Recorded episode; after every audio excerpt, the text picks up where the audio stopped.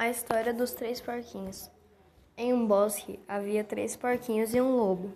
Os três porquinhos sempre brincavam juntos e o lobo não tinha ninguém para brincar com ele. Como ele era muito grande e forte, os porquinhos tinham muito medo dele.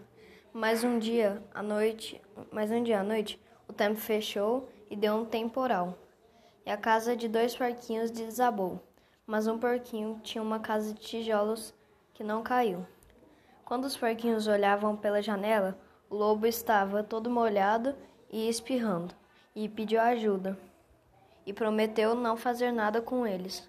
E assim os porquinhos confiou nele e deixou ele entrar. O lobo ficou com eles e tomaram leite quente e viu que o lobo não era mau. Fim.